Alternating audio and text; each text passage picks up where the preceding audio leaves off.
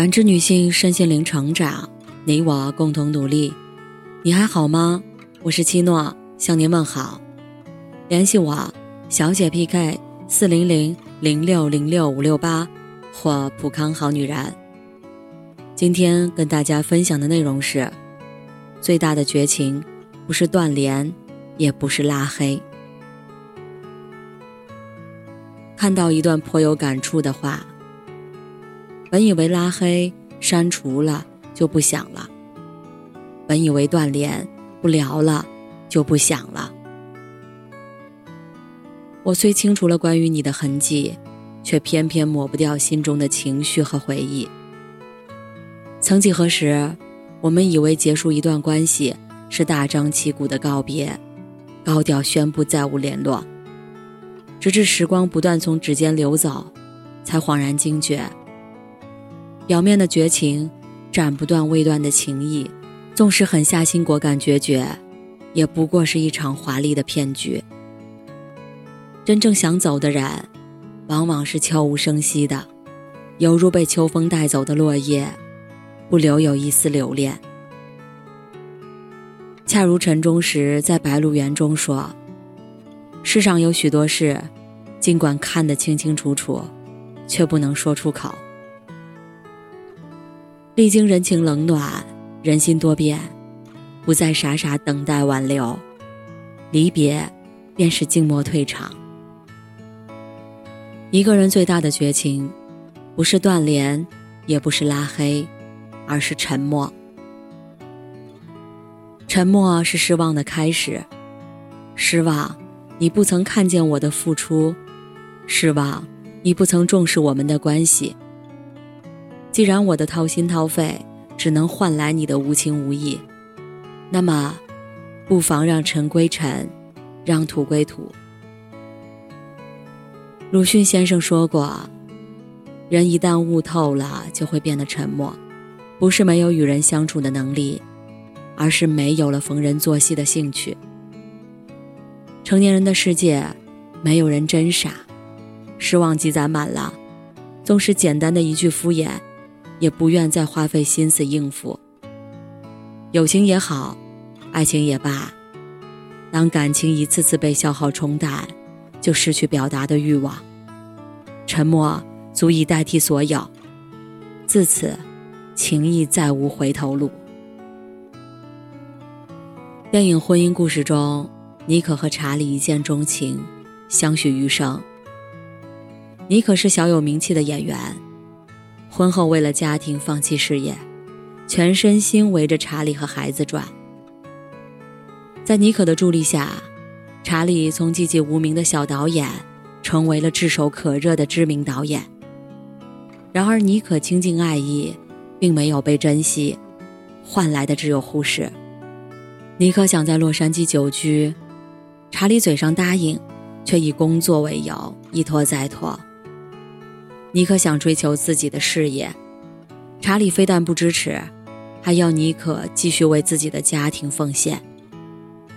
结婚十年，查理甚至都不记得妮可的电话号码。妮可试图用离婚点醒查理，查理不加思索的同意了，还趁机数落妮可的演技差。妮可见查理言语间尽是挑剔，这次没有回击吵闹。而是转身回到房间，独自流下了眼泪。一周后，妮可就带着儿子搬去了洛杉矶，重新回归屏幕，还自己尝试当导演。很喜欢一句话：“沉默不是没有情绪，而是觉得没有再说的意义。”风吹麦浪有涟漪，人心已凉无波澜。人爱到深处时。有千言万语道不尽，但不爱的时候，多说一句都深觉浪费。铁了心想要走的人，是静默的，因为他们比谁都清楚，心死时，便无话可诉说；该离开，便无需说再见。这世间的沉默，都是以离开为前奏，在心底中低吟浅唱告别之歌。不念过往，只敬自己。有人说，真正的放下，不是不想念，而是即使想起来，也无关痛痒。彻底的遗忘里，没有悲伤，没有欣喜，也没有怨恨，只有波澜不惊。那些情深时的轰轰烈烈，那些忘不掉的痛彻心扉，终会在沉默中化为灰烬。与其喋喋不休与过往作战，不如率性放下目光向前看，含笑迎接每一个朝阳。曾在作家蔡澜的书中，看过一个关于酒吧老板娘的真实故事。老板娘之前是一位幸福的家庭主妇。有两个女儿，聪明伶俐，丈夫也温柔体贴。丈夫在银行上班，平日很少应酬，下班会及时回家，主动辅导女儿做功课。吃完饭，全家人坐在沙发上看电视，日子过得平淡而又温馨。忽然一天，丈夫很晚都没回来，第二天仍不见踪迹。老板娘和女儿四处打听，也没有下落。后来接到警方通知，才知道丈夫爱上了一个陪酒女，为了讨好陪酒女，私通公款。事情败露后，酒吧女跑了，丈夫吓得躲了起来。此事还被刊登在了报纸上。经常往来的亲戚朋友得知后，都对他们避之不及。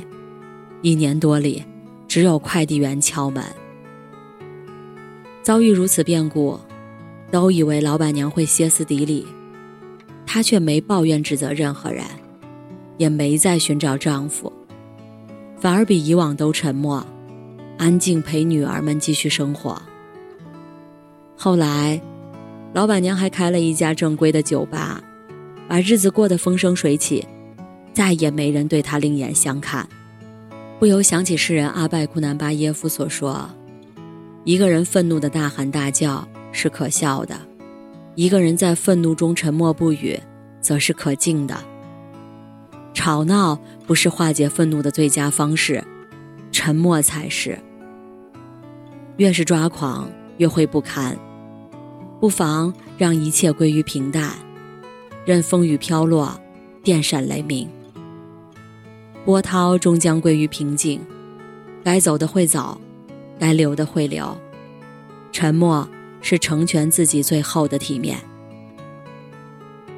拜伦在《春诗》中写道：“若我会再见到你，时隔今年，我如何和你招呼？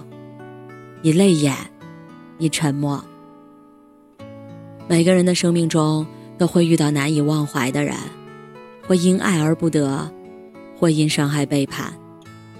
无论是美好还是忧伤，都注定只是人生的匆匆过客。遇见过，笑过，痛过，都是成长。